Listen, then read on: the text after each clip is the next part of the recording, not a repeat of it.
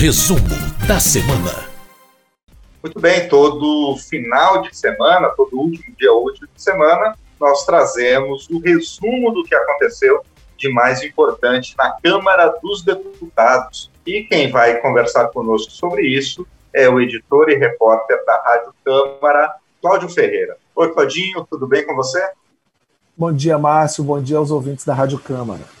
Pois é, Claudinho, a gente começa o nosso resumo com uma polêmica no plenário, apesar da votação relativamente fácil, as discussões foram bem acaloradas em torno da lei de licenciamento ambiental, é isso?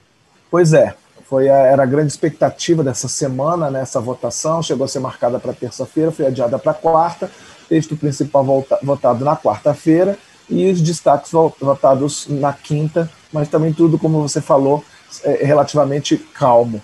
É uma legislação que modifica as regras para o licenciamento ambiental inclusive dispensando desse licenciamento algumas, é, é, alguns empreendimentos. Né? Então, por exemplo, a área de saneamento é, é, básico fica dispensada do licenciamento ambiental, alguns tipos de atividades agropecuárias, a questão da mineração, que foi muito debatida, fica para uma legislação específica. Então, basicamente, é uma lei que ela, ela estabelece vários mecanismos de licenciamento. Então, tem a chamada licença por adesão e, e, compromisso, tem uma licença simplificada, tem uma licença corretiva para quando, quando o empreendimento não tinha, estava funcionando sem licença ambiental, tem que regularizar a situação e aí vai é, poder contar com essa licença corretiva. E a polêmica ficou por conta das posições, né, os defensores da proposta ah, alegaram que ela ia agilizar a economia do país, porque reclamam que o, o atual esquema de licenciamento ambiental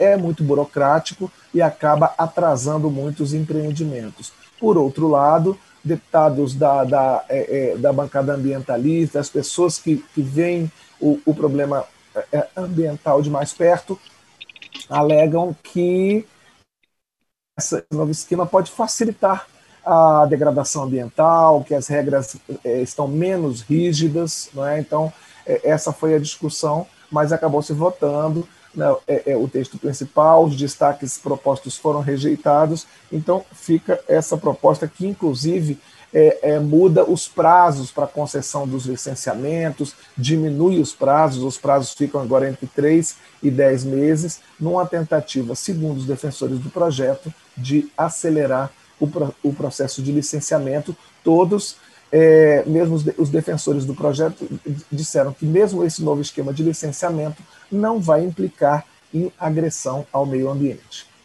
Bom, e continuando com polêmicas, as alterações no regimento interno da Câmara dos Deputados, que também foram aprovadas esta semana, também não escaparam de divergências, não é?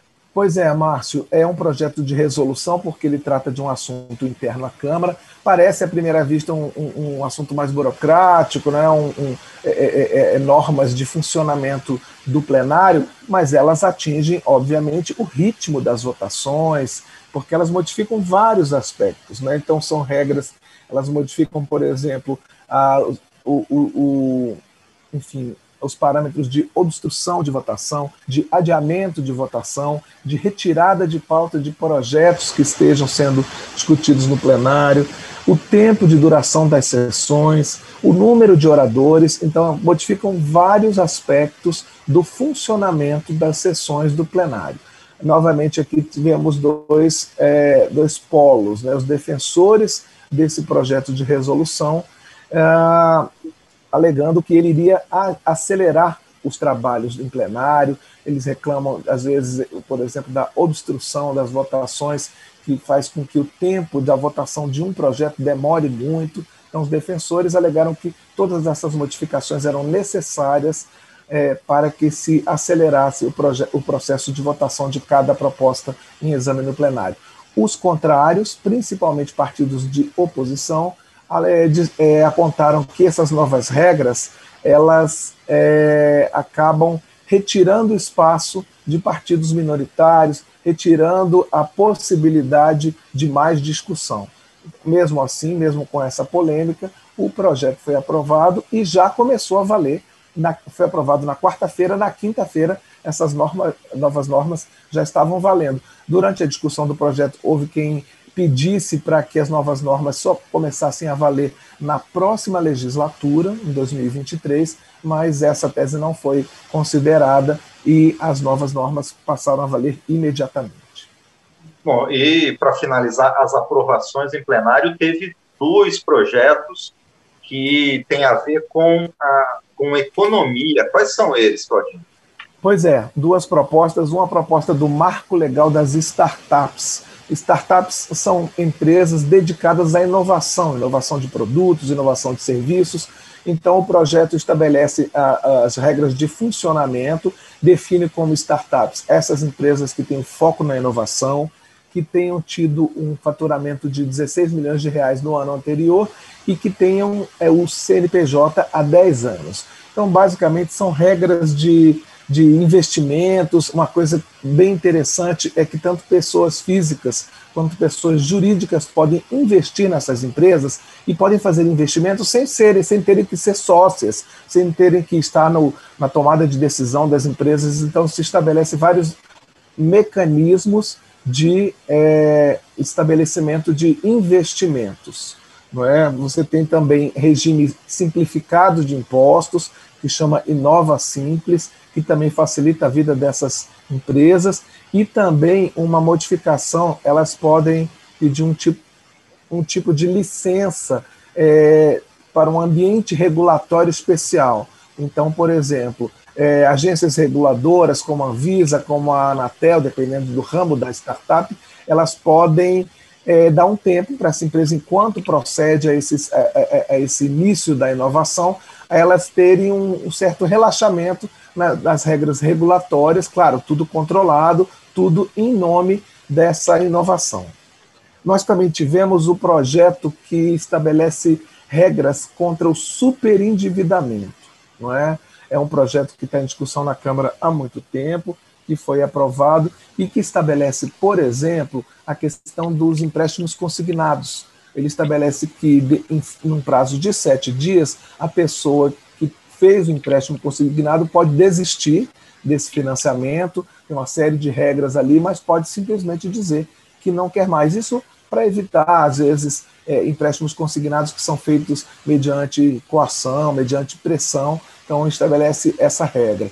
Outra é, regra interessante é que o, projeto impede essa propaganda enganosa. Então, assim, financiamentos que falam que tem taxa, taxa, taxa zero de juros, é, em que não vai ser consultado o serviço de proteção ao crédito, um caso de propagandas que se faz hoje em dia e que o projeto veda. Ele estabelece como propaganda enganosa, abusiva. Então, são modificações que vão ser feitas no Código de Defesa do Consumidor e que vão é, proteger mais o consumidor.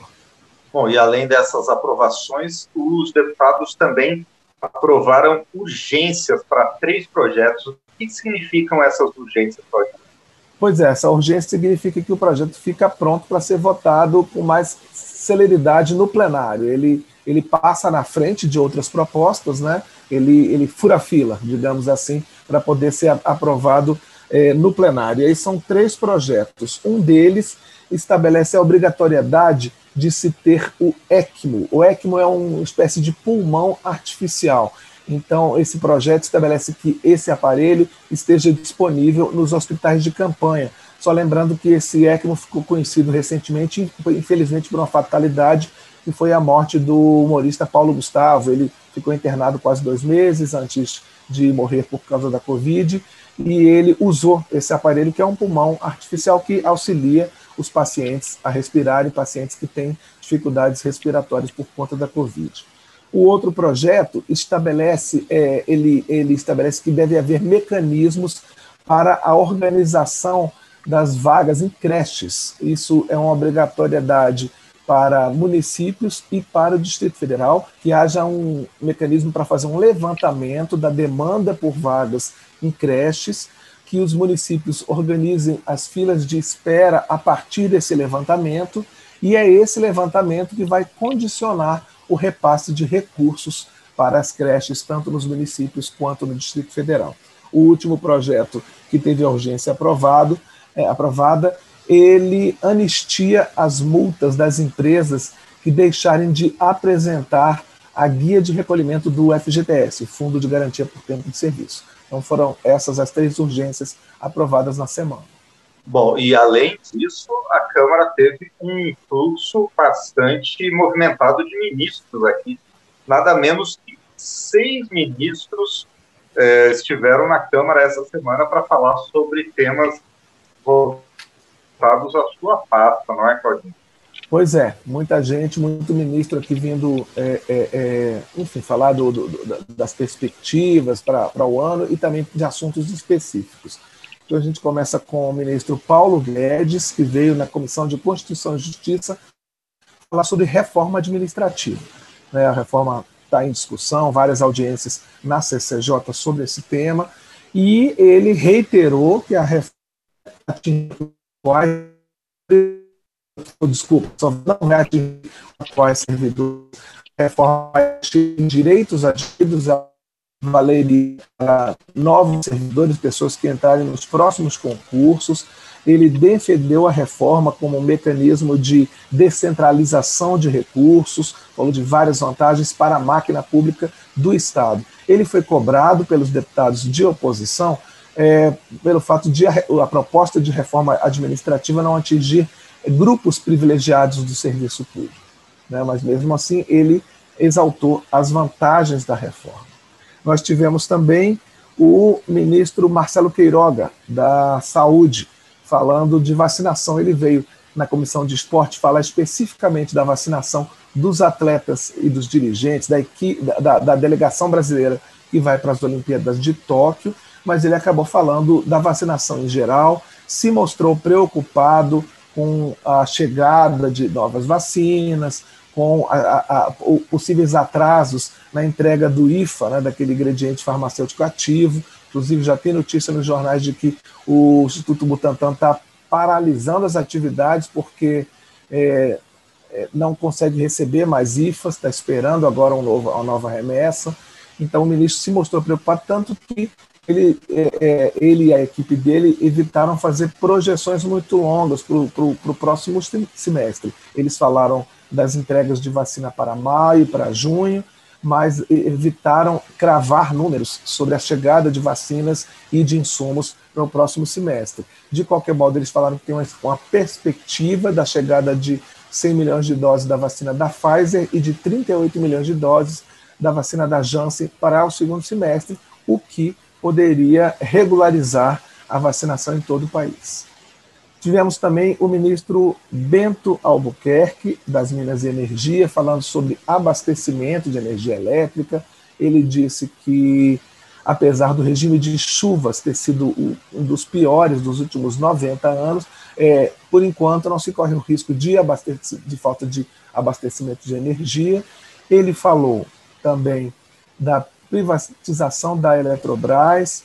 Ele falou que é preciso, é, é, é, enfim, defendeu essa privatização, porque disse que não há dinheiro público para investimentos na empresa.